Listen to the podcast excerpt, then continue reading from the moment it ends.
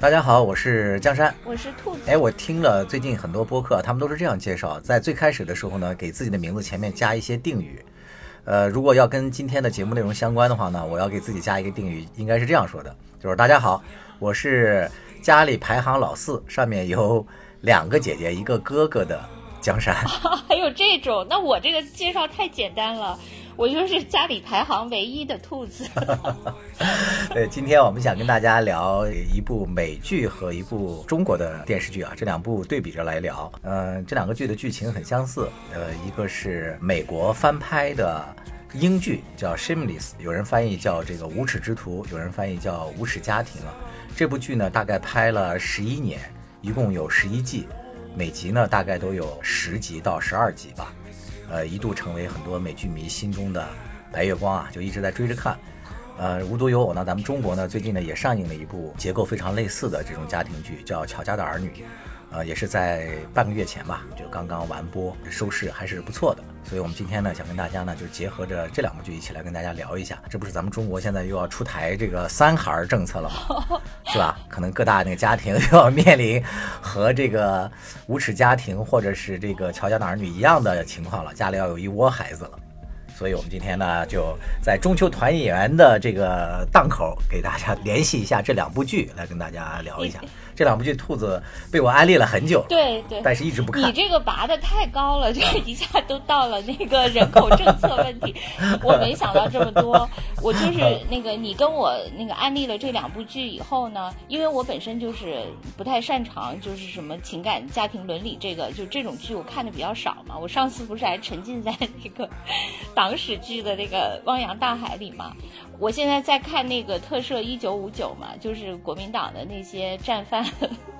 还没完，对他就是 还没因为我就是找周边相关嘛。但是你我你跟我说了以后，我觉得让我来唯一的那个让我触动我的就是呃这两部剧居然能关联在一起。因为我也听到很多播客聊这两部剧，但是把这两部剧关联在一起的，好像还不太多。就是我看了以后，我也觉得它确实呃就是有一些相似之处。因为我这两个剧就在你的那个。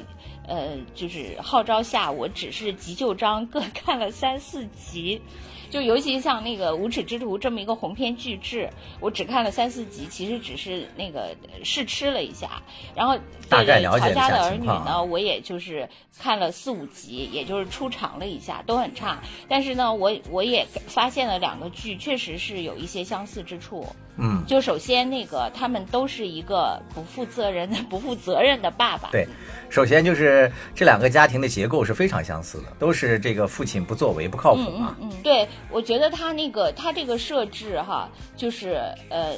一方面你可以解读成他是呃，就是因为这个乔家的儿女是源自于那个无耻之徒，就或者受到了某种启发吧。但是另一方面呢，我觉得。就是我看那个乔家的儿女，我是想到那个以前就很早很早的时候有一个剧叫《渴望》，你还记得吗？嗯，对，是记得记得。那个时候就是当初是中国第一部引起万万人空巷的电视剧啊。他那个主角其实对，其实我没怎么看过，但是我知道他那个主角是一个含辛茹苦的那个女性，是吧？就是这样的形象。然后现在呢，比如说他也可以把这个剧，就乔家的儿女，可以写成一个老母亲。带着一堆孩子，如何含辛茹苦把这些孩子带大？但是他没有，他就是是一个爸爸，而且这个爸爸还不负责任。我觉得这个其实本身，呃，就抛开他是不是那个 copy 了无耻之徒，就我觉得本身这个设定其实还是一个突破。因为那个我不是最近看了很多那个就是革命历史剧嘛，我发现革命历史剧里面。就是人他受到的暗示，就是你平时看影视作品，你受到的这种所谓的那个集体的那个无意识的很多很多暗示。你比如说那个所有的那个呃革命历史题材，那个一个小人物在中国的那个以前我就说过，在中国的那个革命历史题材剧里，这个小人物他最后一定就死了。就牺牲了，为这个集体，为这个目标牺牲了。但是你可能看到，尤其是美国式的，他特别愿意写，就是一个小人物最后怎么那个呃，就是像小强一样，最后还成成为了一个英雄，一个美式英雄。他他就会让他活，这边就会让他死。然后这种其实是，就这两种东西是对观众有一种暗示。就是暗示，就是比如说，你看中国的这个，他就暗示你，你这人就是为一个宏大的目标，为一个集体去牺牲，这个是一个非常正常的、受到肯定的，就是大家都认同的一个叙事。哎，而那边就是啊，你要成为一个所谓的那个美国梦，你你自己可以呃，就是成就一个英雄，这是他的给你的一种暗示。嗯，所以我就说这个，就回到这个剧，就是说他把一个那个呃。家长由一个含辛茹苦的老母亲变成了一个不负责任的父亲，其实我觉得他已经渐渐把那个就是特别强调传统美德的那些暗示给去掉了。对，我觉得这点还是不错的。是的，因为开头他是从这几个小孩儿，就是乔家的儿女，从这几个小孩儿童年代写起嘛。我反而就很多人看了以后就说：“哎呀，这个爸爸太渣了。”但是我反而觉得，就是当时其他的小孩演的好差，就爸爸演的还挺不错的，至少你从演技上来说，没错没错，就还还蛮精彩的。包括那个呃，后来那个编剧不是他也说嘛，说这个演员就演爸爸这个演员其实不是南京人，对刘军，但是他后来他在那儿努力的学，还蛮地道的。对，但是我也看到有些人说，怎么感觉刘军说的这个话有点像这个合肥的官话。有些 安徽的观众提出了抗议。另外就是叙事的主体，就是对，不是叙事的主体，就是说他的这个家长的那个那个形象就发生了变化。因为中国传统的那个叙事里，父母都是属于那个特别含辛茹苦，为孩子怎样怎样。但是这次就换成了这样一个父亲，当然可能是呃受无耻之徒的影响，但不管怎么样，我觉得这是一个突破。对，另外那个还有就是，呃，老大也不一样。就是如果比较的话，这边是一个大哥，那边是个大姐，啊，性别不一样。对我，我觉得那个大哥就是，如果我就是做一些那个解读哈，嗯，你比如说，你要是这个呃剧是一个大姐。就是这个乔家的儿女，这个老大是个大姐，大姐那个含辛茹苦的带着这个弟弟妹妹，我觉得在现在女权的时代啊，对，我估计就要被骂死了。对，说你看就要暗示我们女性就要牺牲为家庭为弟妹，这是这是怎样的导向？我估计就这个这个剧就马上会陷入一种漩涡。但是他如果把这个变成了一个那个，首先他他爸爸就是一个呃，就用女权来说，这个郭男 好差。你看我们这个节目现在都开始自我挥拳了，一上来就打拳。大哥，嗯，他我我觉得他可能这些设定吧，呃，不知道是有意还是无意，确实就是巧妙的绕过了这些呃。就是舆情的这个这个漩涡，呃，这个是我大概的一些粗粗浅的认识，下面就交给你啦。就是一开始我们想分析这两部剧的同和不同啊，我觉得你已经说了两点了，我刚才在默默地掏小本做笔记啊。你第一个就是说，首先是这个剧的家庭结构很相似嘛，这些孩子一出生他就面临着一个就不负责任的父母这一辈，那他们这一生该怎么办？这个整个剧的结构都是带着这个巨大的悬念来展开的，而且这个家庭结构也都非常类似。这边担起家庭重担的，就美国这边是大姐，大姐下面呢有这个四个弟弟和一个妹妹，然后这个乔家呢有俩弟弟俩妹妹，都是老大在那个担当家庭的重任嘛。呃，这第一个就是家庭结构很相似，然后另外一个呢就是主要的这个人物的。呃，性格还有包括他的特色，甚至他们的命运走向也都比较类似。就是首先是他们的原生家庭非常不幸，美国这边呢是父母呃都健在，然而呢却全都集体缺位，就毫无责任感。就那边的那个叫那个 Frank 嘛，就是他的那个父亲，其实他还是一个那个受过那个大学教育的一个大学生，但他实际上是嬉皮士的典型代表嘛，无恶不作，吸毒呃滥交诈骗。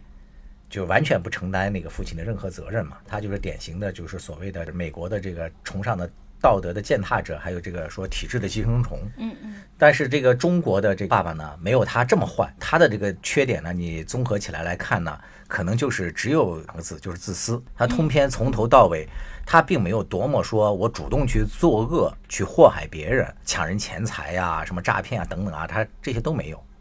他无非就是在工厂里老老实实的上着班儿。然后挣的钱呢，基本上都花在了自己身上，对儿女不太承担这个父亲的责任。从他的这个不同上来讲呢，就是这个人物性格的这个不同上来讲，就是美国的，我觉得这个父亲的设定可能也符合他们那个当下的，就是美国的很多的这样的一批就生活在底层的人的这种写照。对，我也觉得是。对，因为我看了很多这个影评嘛，就是尤其是有些咱们中国从那个美国留学回来的。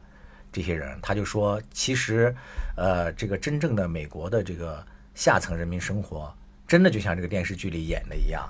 是非常悲惨的。很多的这个底层人民，并不像这个电视上演的这样，就说他们这个国家有很好的福利，有很好的这个什么制度，能够保障你饿不死啊，什么等等等等。他说：“其实真实的社会并不是这样的。”对我不是我我给你讲过吧？就是我那个有一次去美国旅游的时候，在那个 Airbnb 上找的那个呃一个房子啊，对你说过，嗯，对吧？就是当时我波士顿的一个嘛，因为当时我在那个网上看的时候，就觉得这个是一个女白领经常出差，嗯，然后那个就是有一个很美的房子，结果我实际去住，就是 是这个女的完全是一个。没有职业的一个那个，就是靠出租房子为生，这可能是她唯一的经济来源。然后，呃，她还有个男朋友跟她同居，他们俩天天就是那个非常无聊的在房间待着，然后到傍晚的时候，就他们俩各抄起一瓶啤酒，然后就出去溜达一圈回来。这就是他们特别无聊的人生，就是这样。嗯，可是他在，因为他网上他为了营销嘛，他把自己塑造成一个繁忙的白领。其实你说到这一点，我就觉得，你看这些带美剧的变化，嗯，可能跟那个整个美国社会的变化就是也有关系。对，你比如说，可能更呃最最小的时候，我记得看那个《成长的烦恼》。对。你还记得吗？其实《成长烦恼》那个剧，我还是从头到尾都看过的。我也是。就当时那那那个剧后来那结束的时候，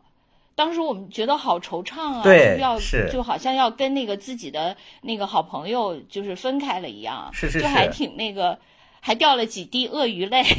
是，这个我还记得他们家那个老大是叫那个 Michael。是吧？对对对对，是是，你看那个时候就是典型的那种美式家庭嘛，对吧？就是父母，然后孩子，其实还是蛮和谐美好的。对对对。然后那个，你看到后来，就比如说六人行。就那个 Friends，很多人也其实那个时候就是美国的那些呃都市白领生活，可能就跟现在的比如中国的这个发展阶段似的，就是在呃都市白领几个人就是同那个大家合租在一起这种故事，对，但是其实还是挺那个积极乐观的，是的，是吧？你可能后来呢，就是又有一些比如说呃成熟白领的，就是类似于欲望都市那一类的，嗯，是。他们可能就是在这个性上比较开放啊什么的，就会多一些这。些元素就跟美国原来的那些就是更加积极向上的那种叙事稍有一些不同，嗯，但是你看到了那个就是无耻之徒，他就完全是那种底层那个白人的那些生活嘛，因为这个其实现在已经是美国很大的一个。社会问题是的，就是川普那个那个能上台，就是有类似于呃这样的底层白人的支持嘛？对，就他们肯定是一个很大的那么一股社，所以这个剧才能在美国就是红这样十一年。是的，我觉得肯定都是一个当时社会的某种风向的一个折射，它才能成为大家都追捧的一个剧。就是你说的这一点呢，就恰恰是我个人总结的，就是这两个剧，呃的第三点，就是它发生的这个背景都是有一定的这个相似程度的，就是它都是对主人公生活的这个时代、自己国家所处的这个社会的一个真实的一个折射嘛。无耻之徒发生在芝加哥。芝加哥应该是美国的那个第三大城市嘛，然后这个无耻之徒的家庭是住在这个城市相对比较落后的叫南城区，南城区在一定程度上算是他们的那个平民和贫民窟。哎，我怎么发现每个城市的那个南城都 特别贫困？不要不要，因为先不要瞎联想。不是啊，你看在北京也是啊，对不对？北京也是。没有，我们现在正在那个振兴中轴线。相对来说吧，而且当时我在德黑兰的时候，就是我在伊朗的时候，就是那个德黑兰的那个呃北边就是所谓的富人区，南边就是那个普通老百姓住的嘛。就是因为德黑兰是一个很大的城市，我呢都没有去过那个南城。我记得当时使馆的一个那个。使馆的那个一个朋友就跟我说，千万不要去南城，去一趟少活十年。他就跟我说，你就可见那个南城是多么可怕的一个地方。因为那个芝加哥，它这个地方，它的那个北边是就是那个五大湖区嘛，嗯，应该是风光会更好，自然条件会更好一些吧。嗯嗯。呃，这个剧在播的这个过程当中呢，其实也有很多这个呃剧迷呢，就是也提出了一些嗯嗯反对意见，他们就认为这个剧。嗯，反映美国这个芝加哥的情况并不是特别的真实。就这个剧里面通篇下来，其实没有多少黑人角色。但是据说这个有有啊，呃有是有，但是对是但是比较少。但是真实的这个芝加哥南城区，主要是这个黑人占比是非常高的。就是他这个抽样有点那个，哎对对 对，有点偏差是吧？是的，是的。嗯呃，但是呢，可能就像你刚才讲的，就咱们中国可能为了那个平权，或者说为了避免被打拳。是吧？我们选择了一个大哥来作为这个故事的这个主要人人物是一样的。他这个美国呢，可能近几年这个黑人的这些运动是吧？他们的那个呃抗议活动也非常多嘛。所以他在演这个剧的时候呢，就是可能也巧妙的做了一些设定，就不敢把这个美国人的这黑人的生活是吧表现得如此不堪。但是呢，呃，他又不甘心，就是说对黑人的这个境地一点都不反应，所以呢，他就把他们这家的这个老小。就最小的那个孩子，一个白人家庭的最小的婴儿，居然是一个黑人，而且还是亲生的。对对对，他们说这个黑人，他妈妈好像什么呃，莫妮卡，就是他那个祖上基因里有一些，对，是吧？就是表示那个我们也关注了黑人吧，类似的。然后我们接着再说回他的这个发生的这个背景啊，就是说其实呃呃，我看到很多这个剧迷他就说，其实这个无耻之徒他真正的。呃，吸引人的一点就在于，它还真的是反映了，就是这十几年来美国那个底层人民的这个生活的真实情况嘛。当然，它这个里面也有涉及到一些呃那个富人区的一些描述，就尤其是他们家这孩子后来长大之后，就他们的命运不就是也跟这些有钱人家也发生了一些交织嘛？然后这个有钱人家的这种骄奢淫逸和这些穷人的苦苦挣扎，在剧里也有一些就是很详尽的一些描述，这种对比其实也挺呃触目惊心的。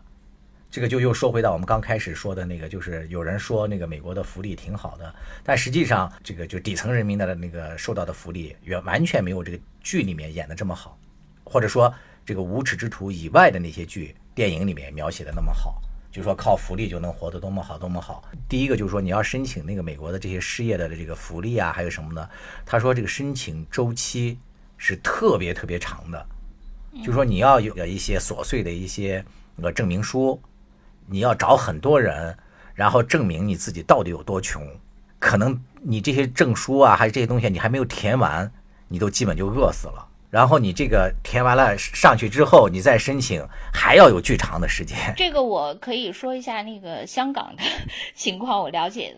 对，就是因为呃，就是香港这边，就是他可以申请那个，就如果你的年收入。呃，家庭年收入在多少钱以下，你可以申请那个公屋或者居屋。嗯，就是公屋就类似于是廉租房，然后居屋就是类似于那个就是叫什么，就回龙观的那种房子叫啥？经济适用房。我的同事他就申请，因为他是一个单亲妈妈，带着两个孩子。所以他他就申请到了这个公屋，他呢大概是排了排队排了五年多，然后那个他说他已经是算快的了，呃天，呃就是因为他的材料准备的特别详细，就是他准备了很多很多一大堆材料，相关的那个工作人员看到他的材料都感动了，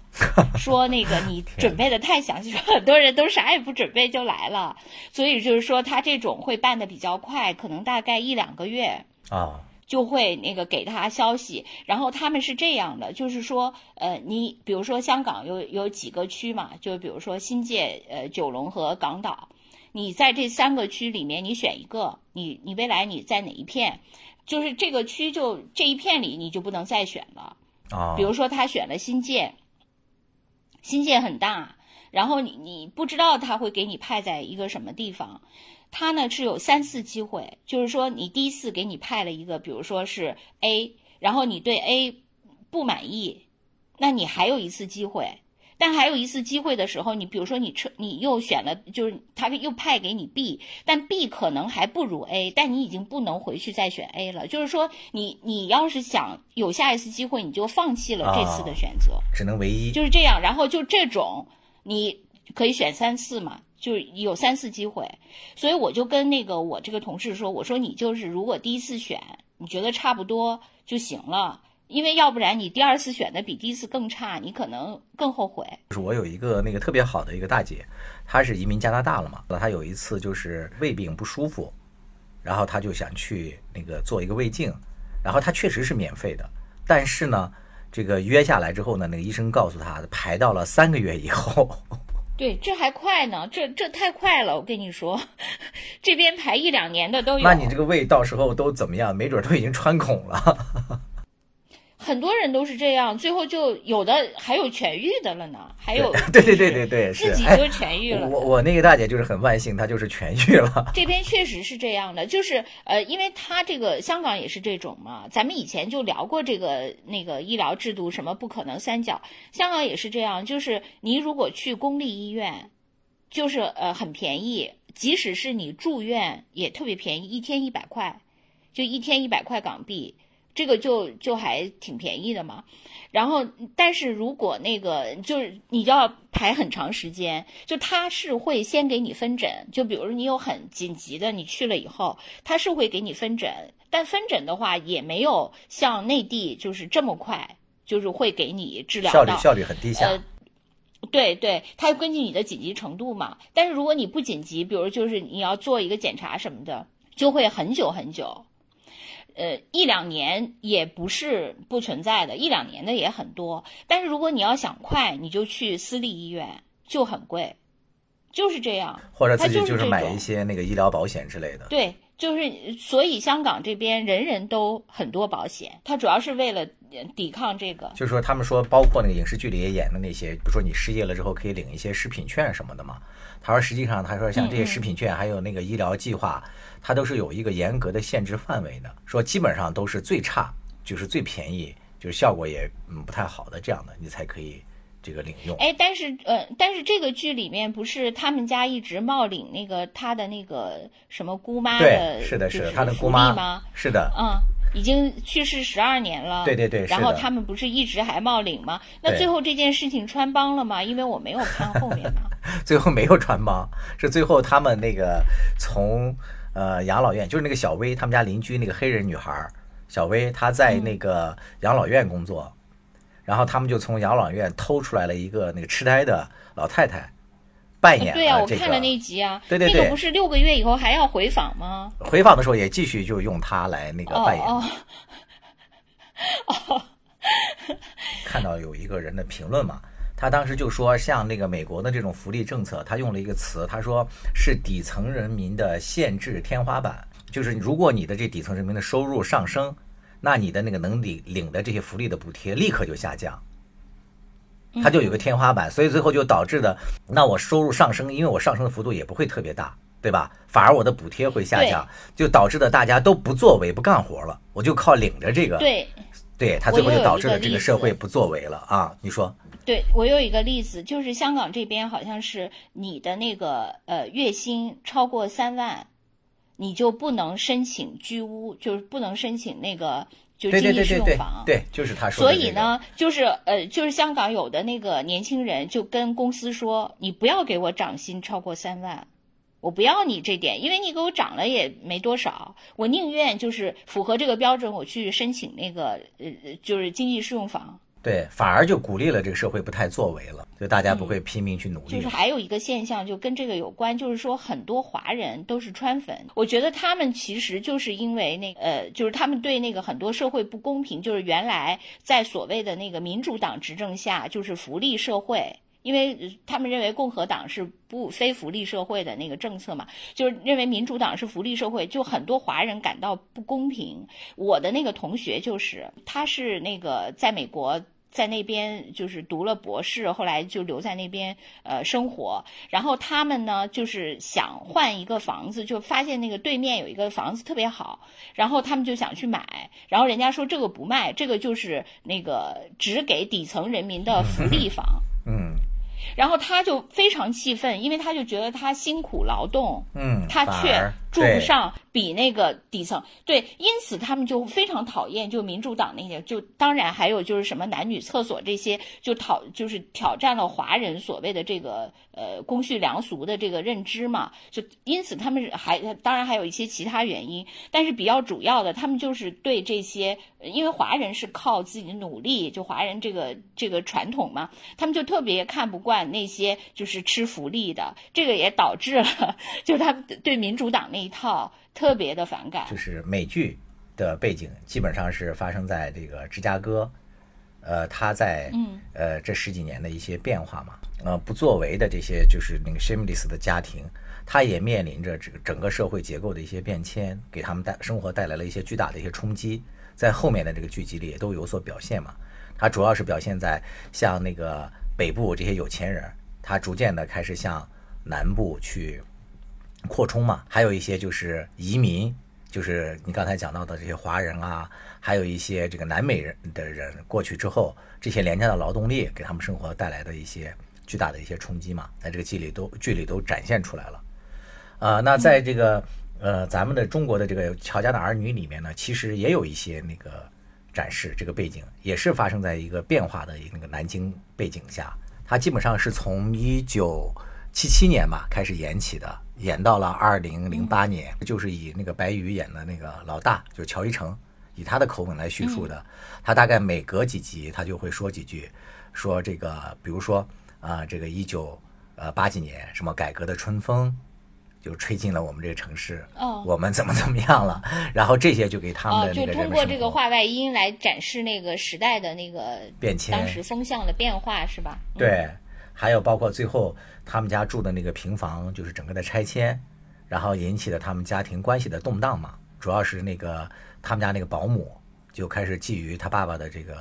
呃资产嘛，就想跟他爸爸结婚呐什么的啊。这些在剧里都有所展示。都挺好了吗？啊，对对对对对，是是是，对，有点类似。都这两部剧都比较好的这个人物，他不是呃孤立的悬空的嘛。都是和这个背景有着一个很好的，就是很很深刻的一个结合，这也是两个剧比较类似的这个地方。就这是咱们说的第三点，就是背景比较相似。哦，对我刚才还忘了说了一点，就是我还看了一个数据，他就说，呃，他们就是说美国的福利其实并没有大家想象的这么好。然后就有一个那个网友他就列举那个一组数据，其实从那个二零一四年开始，就说美国人的那个预期寿命。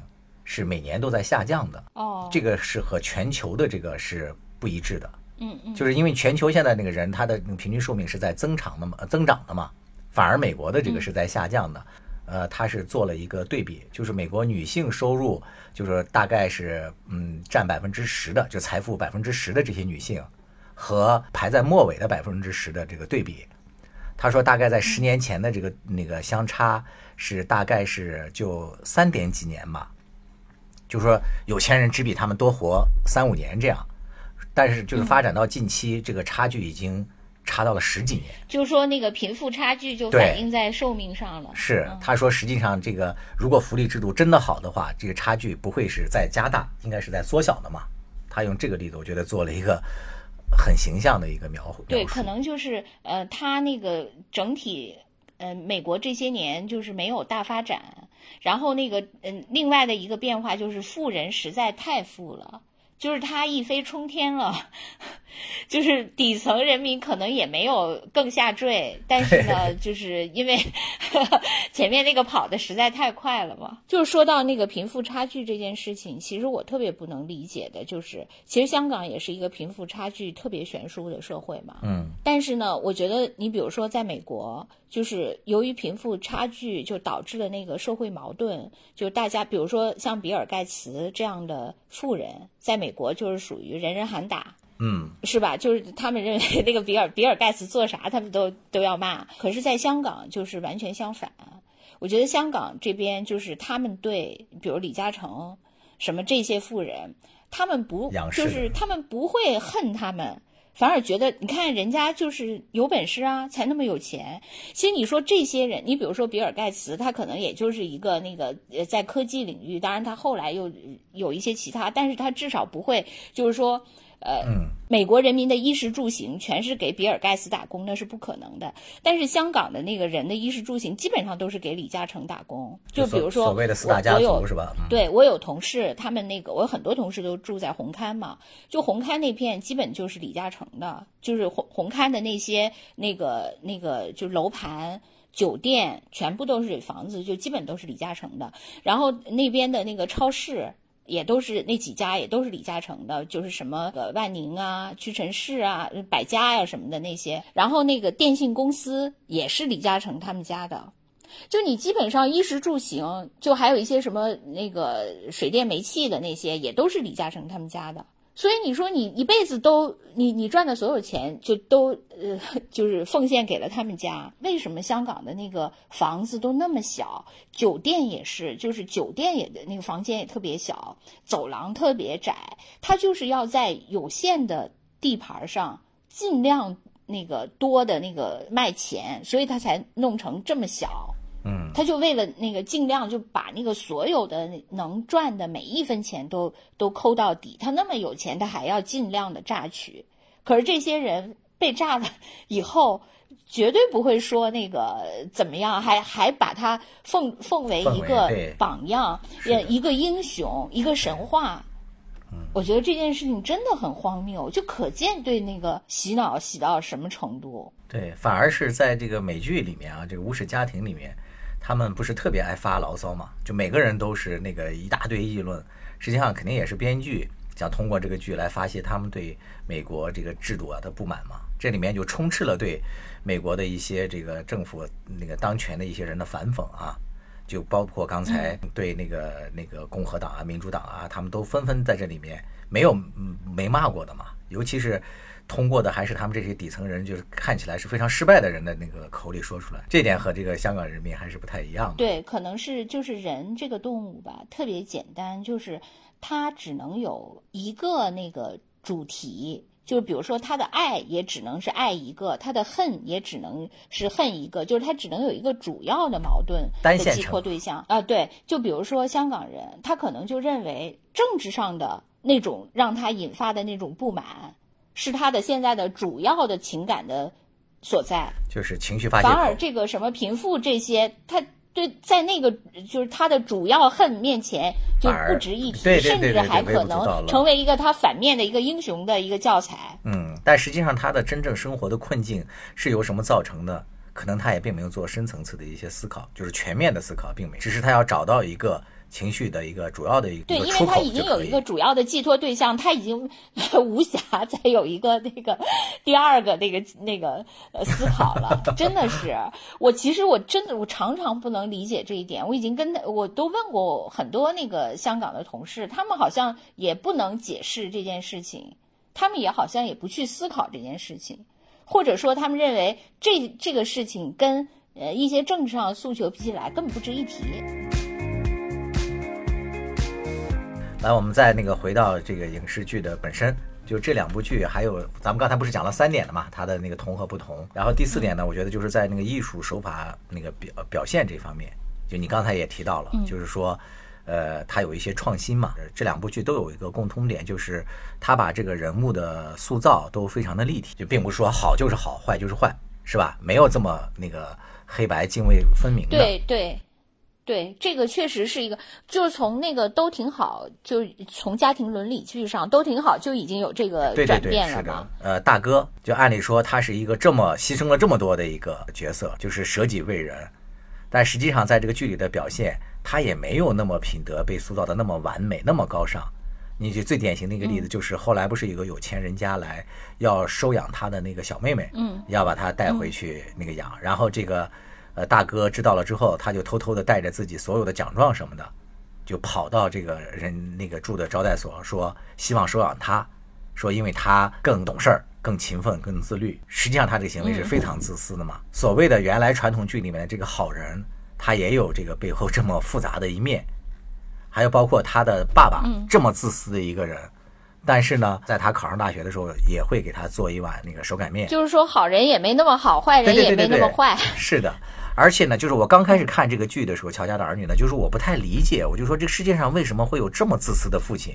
这一点是我特别不能理解的。哦，我没有什么不能理解的，就是虽然我自己的家庭不是这样的父母，但是我我理解。我觉得我就是咱们以前其实也说过多次嘛，我觉得就是中国的那个以前的叙事，就是把那个什么父爱如山啊，什么母爱伟大呀，这些呃那个暗示太明显了。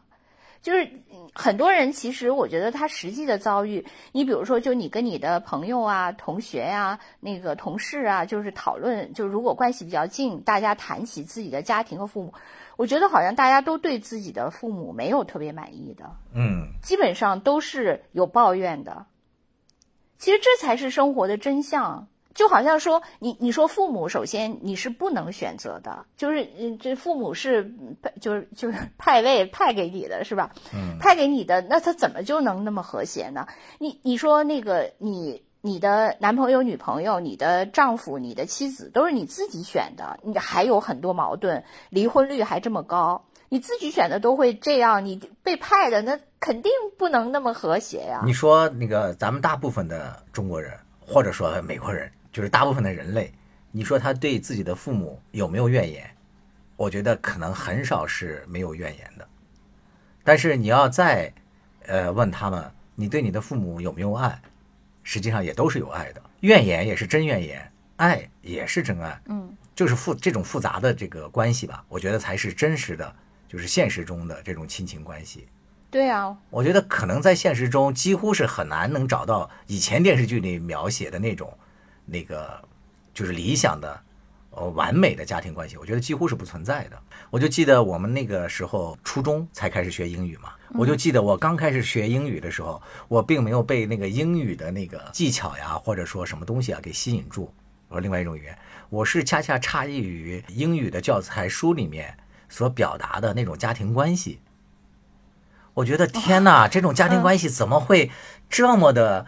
完美迷人？然后但是又似乎遥不可及。就是最开始的对话，就是他放学回家了，妈妈就说：“那个 help yourself to some fish，就说快来吃点鱼吧，快来什么什么吧。”说请给我一杯水，什么什么。我说天哪，还有这样的家庭吗？我当时上课的时候经常走神儿，就是被幻想的一个哎呀窗明几净的一个家庭，一家人彬彬有礼的坐在那儿，对，虚伪的面纱所迷惑。是的，我们中国人都是呵斥着，对，所诱惑。没错，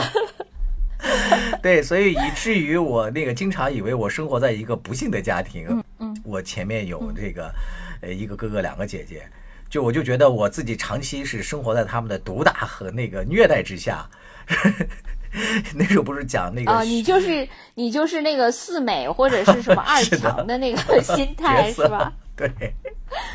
就是小时候受这种无所不在的这种所谓的那个理性完美的这种所谓的亲情家庭文化影响嘛，就往往以为自己是最不幸的那个人。是吧？老是怀疑家庭关系，但是实际上你成长至今，在你经历了许许多多的事情，是人生真正的风浪之后，你才知道，其实可能我们已经很幸福了，生活在一个至少是比较健康这样的一个家庭氛围里，就已经非常非常就比较正常，相对来说比较正常啊。其实就是一个平均水平的家庭，对对对，是的，呃，爱恨喜忧各种参半的那种嘛。是的。就是所以说，在这个艺术表达手法上呢，我觉得现在的电视剧呢也放弃了就原来的那种要塑造一种完美家庭的这种幻想，都把比较真实的这种家庭关系展示给大家了。我觉得这点还挺好的。当然，那个在表达手法上来讲，我觉得美剧它那个评分可能更高嘛，它在豆瓣上评分大概是九点六还是九点几分，非常高。呃，乔家的儿女大概是七点几分，从这个美剧的这个制作成本上，可能要比这个高很多吧，这是一方面。另外一方面，我觉得这个美剧它毕竟那个制作水准啊，就是它的这个工业化程度，可能要领先咱们国内很多部嘛。它是非常深谙这个老百姓，就是这些这些观众喜欢看什么的。它包括啊几分钟安排一段什么激情戏啊，然后制造一段一点矛盾冲突啊，在这种艺术表达手法上，可能是要更。能那个抓人的胃口吧？当然，但是我觉得看多了之后呢，也会觉得美剧就那么回事儿，基本上都是那些充斥着什么性啊、谎言啊、暴力啊这些离奇的剧情啊等等啊，来刺激和吊人的胃口嘛，靠悬念什么。对，其实我我看的那个无耻之徒，就是呃评评论，大多数也都是说像你说的特别好，就你该开始那个把它说成说是很多中国人心中美剧的白月光嘛啊，但是那个我看到有另一种评价，就是他他不是用白月光这个词，他觉得那个无耻之徒就是一个脏童话啊。啊，对对对对，这个词也很好。对，啊，因为他就觉得，就是这这类的评论，他就觉得其实他是把那些就是大家嗯觉得好的东西，就觉得那个好像他很直白的，就是性暴力这些东西给浪漫化了。对，他说其实这些东西就本身就是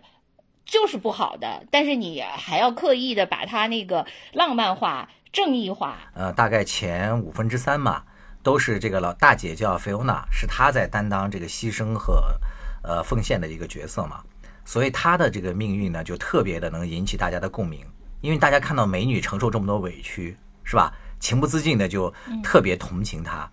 但是很有意思的是，后来呢，这个大姐就终于那个自我意识觉醒了嘛，她就离开家去读书了，然后她的这个角色呢，就由她的呃大弟弟来承担了，这个利普。然后利普呢，就是因为长得比较丑嘛，学霸是吧？对对对，这个利普他长得比较丑，有因为他这个演员是同一批演员是演了十年嘛，从小演到大，所以可能小的时候觉得还行，但是大了之后呢，长得确实是不好看。结果他这个嗯弟弟呢，就是长大了之后呢，就是来开始承担他姐姐的这个角色之后呢，就被观众骂的不行。同样的付出，依然是 呃颜值好的。就是丑人受苦 是应该的，美女就不能受苦，是吧？对对对对对，反正大家都说这个什么老二这个问题多多呀，什么控制欲强啊，什么没有大姐的这种。像女神一样的奉献、牺牲啊等等，其实他俩做的事儿是一样的。呃，就是这个大姐，就因为我只看了几集啊，我感觉呢，就是她对那个，比如说她父亲，就不管这个家庭，就她当然也呃很生气，但是好像就是对她的那个痛苦，就是也没有表现的特别特别多。就是他对他父亲的这种失望、这种痛恨，好像也没有表现特别多。至少我看的这几集，然后呢，对那个就比如说他承担这个家庭的各种琐事，呃，就是为那个钱发愁，然后照顾那个弟弟妹妹各种生活细节，好像他也没有显得他特别悲苦对这些事情。嗯，相反，那个就是乔家的儿女，嗯，就好像他会表现这个大哥就是对父亲的失望。憎恨，就比如他还去去那个举报了他爸，就是呃那个赌赌博嘛，然后他那个呃怎么恨他爸爸，就是各种不作为，什么怎么不给他们钱什么的，以及他呃如何还要牺牲自己去照顾弟弟妹妹的这种痛苦，又不得不，我觉得他对这种内心就是他承受的这些折磨表现的特别多，就中国的这个剧，但是好像那个无耻之徒就是。当然也有，但是他好像对这些就没有特别刻意的去刻画，你感觉到这个不同吗？呃，我我一开始是有这个感受的，但是因为那个无耻之徒他的那个剧集比较长，他一共一百多集嘛，我觉得这个其实是受那个那个剧集长度的影响，在后面的时候啊，这个菲欧娜她本身的那个她有两种表现，一种是她直接就是声泪俱下的在几次在法庭啊，还有在别人面前控诉过她父亲的这种缺位。和他母亲的这种不负责任给他们带来的痛苦，有多次表现。嗯嗯。然后另外一种那个表现是在剧情上，就是隐性的表达了，就是他父母这种不负责任给他带来的这种真实的伤害，就表达的非常非常看的不够啊。对，因为你看的还不够多。另外一个就是因为中国那个剧才三十六集嘛，所以它平均下来，可能你就会比较那个直观的那个 get 到。哎，我本来是有一个解释，我就是我本来是，但因为你后来你又说剧情并不是这样，我开始就觉得，因为好像那个怎么说，这个跟那个民族性，还有那个就是呃，就是大家对那个什么性和暴力这些发泄的那个方式不一样。你你比如说这个大姐，就她可以随时就各种上床，各种抒抒发。那个他就可以有一种宣泄，然后而且那个可能就是整个那个西方叙事里的那个那个就都都不是这一套，就是他们可能也有痛苦，但他们就很很快会呃，就是把这个忘掉，又又好像就是重启了。你这个 get 是完全是对的，确实是这样的。呃，美剧里面他的这些几个孩子，他都是想通过这种呃两性关系嘛，通过这种疯狂的这个性解放等等啊，想要能达到内心的一种那个安宁，或者说寻求一种亲密关系嘛。呃，你会发现看到最后是这种追求性解放的、追求那个奔放的这种关系的，最后反而都落入了这种这个更加牢固的、让人窒息的这种关系枷锁里，就生活反而陷入了泥淖。呃，反而呢，你看像那个，呃，中国的这个乔家的儿女，他的这些儿女，他内心可能痛苦，但是他的表现呢是极度的隐忍和自律的。嗯，他们这种自律和内敛的人生，最后呢反而获得了他的一种呃人生的一种解脱，最后还过上了一种相对的心理安宁的一种生活。东西方的他这种人的个性。和寻求的出路、解决问题的出路，确实是有不同的点。嗯，另外我觉得可能就是呃，西方呃的那个人，他其实可能更注重追求个体的感受。嗯，是的。啊，就是中国的人，他可能更那个强调，就是跟别人建立一种稳定的、和谐和谐的关系、平衡的关系。啊，对他就是寻找一种那个人际关系的平衡嘛，就是他比如说他呃有一个呃朋友家庭呃爱人有一种他能控就是至少在他能控制范围内的一种平衡。我觉得这个是他们寻求的，而不是寻求个人的一个体验。那些人是就是巧那个无耻之徒，我觉得每个人都很在意自己个人人生的体验，包括他爸爸也是嘛。对对对，是的，是的。这个可能确实还是跟那个民族性有不同。另外就是我还想说的一点，就是因为我觉得那个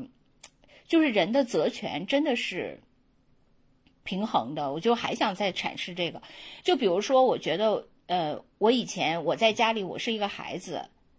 我肯定也没有什么那个呃责任，因此我也没有什么权利。但是就是随着我父母老去，就是我要承担这个家庭的责任，就什么东西都是需要我来负责。这个时候，我觉得我相应的我就会需要一种权利，嗯，我就会比如说，我就觉得呃。在这个家里，就是呃，我我爸妈就突然都变成孩子了，各种事情，就是 你你的这个所谓的话事权，就是一种就是话事权，真的是一个一体两面的东西。就话事权在某种程度上，它确确实实是一种权利，但另外它也是一种责任，因为就就好像说这件事情要怎么办，由你来决定，决定这件事情就是责和权一个结合的事情。完全明白你的意思，对。对，所以，我我觉得我以前就是不要求这种那个权利，但是由于我承担责任的时候，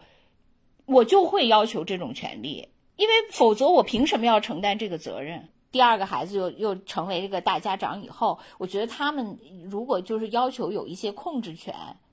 我其实是可以理解的。这个也可以看出来区别，就是那个乔家的儿女，就大家最后都是很敬重大哥嘛，就是自始至终没有怎么挑战过他的权威。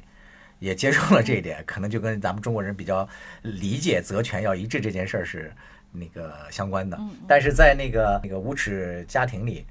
后来那个菲欧菲欧娜是遭到了她的弟妹很多那个反抗的。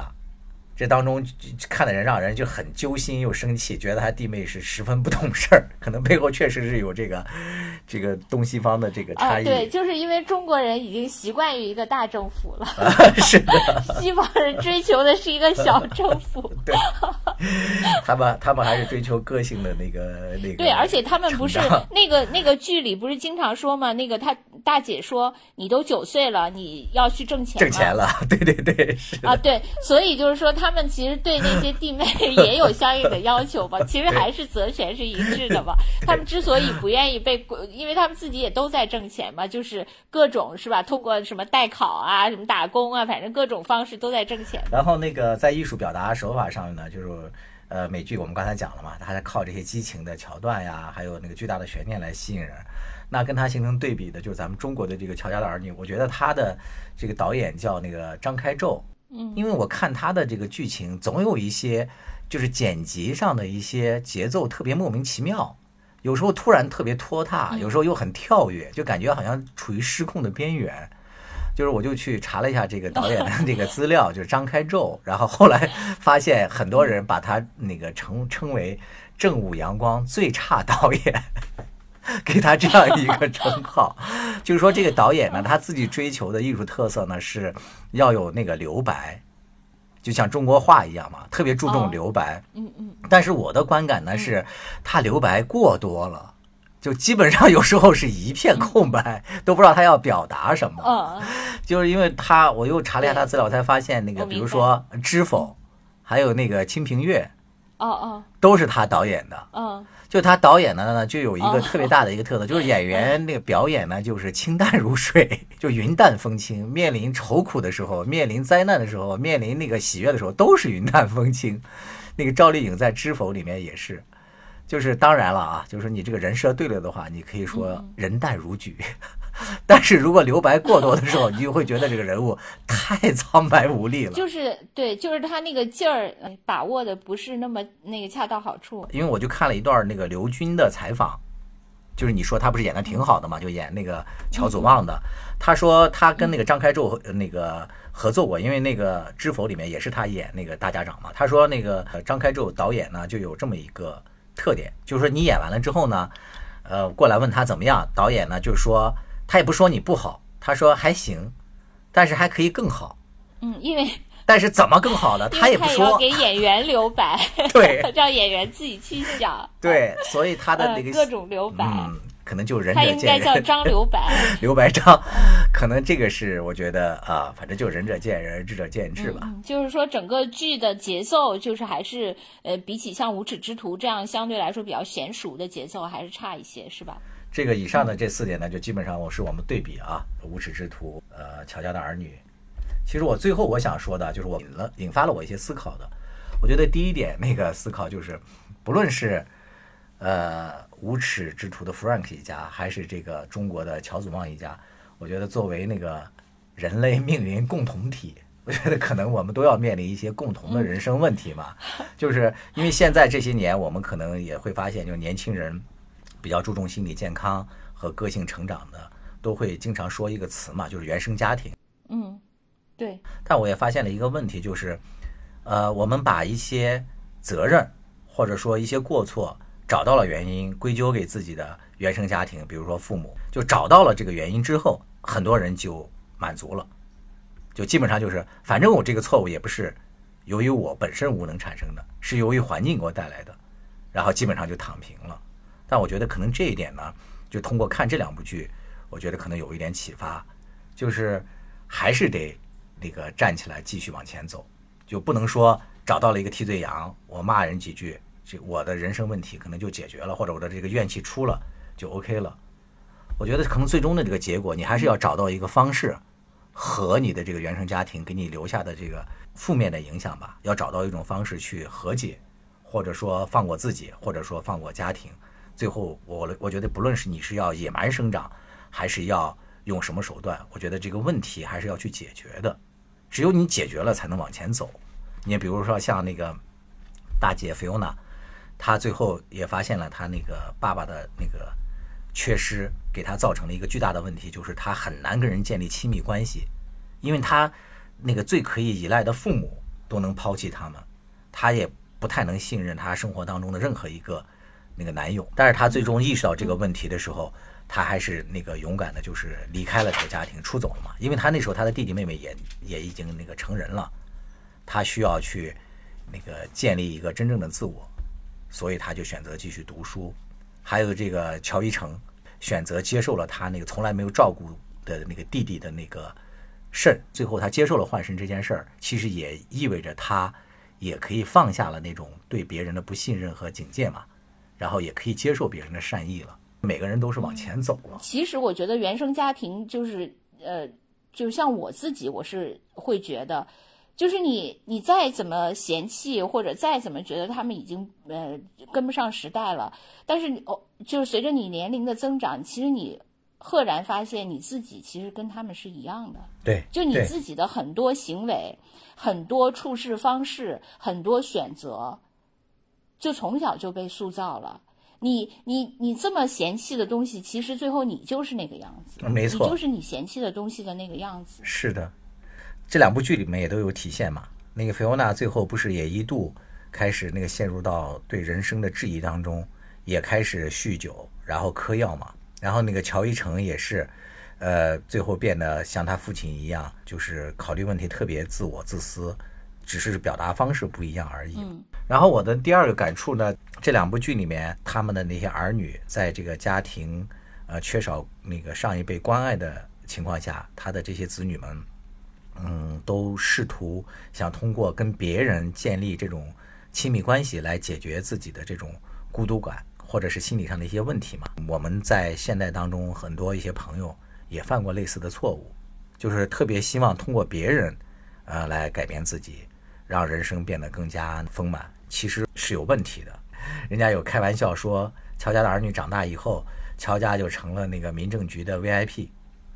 就是他们因为不停的去，他们都在离婚，对，是吧？不是结婚离婚又复婚，就是数次结婚等等，就有这个问题嘛。那那个菲欧娜家里更是，他家的那个那些子女们，两性关系是非常混乱的。就是你人生幸福的意义，其实要靠自己去挖掘，是绝对绝对不能寄托在别人身上的。反而是呃，就是你人越独立，反而亲密关系是越稳定；你越依赖，反而这种亲密关系是很难建立。这是我的感觉。但是你你说的这两点都好难啊，是 觉得我臣妾做不到。我觉得你都做到了呀。没有，我就是真的。你看啊，你看我来描述一下兔子。首先是原生家庭对你的影响，你本来是娇娇女啊，对吧？我就记得你给你父母那个。治病的时候，真的是一夜长大，四处求人问药。你原来是一个多么那个自尊心强和一个，就是说那个难听了是傲娇的这么一个小女孩。不是，主要是没有被生活毒打过，不知道那个这个世界还需要这么些东西，根本就不需要。但是你转变的也很好啊，就那个那没有办法，来照，而且你照。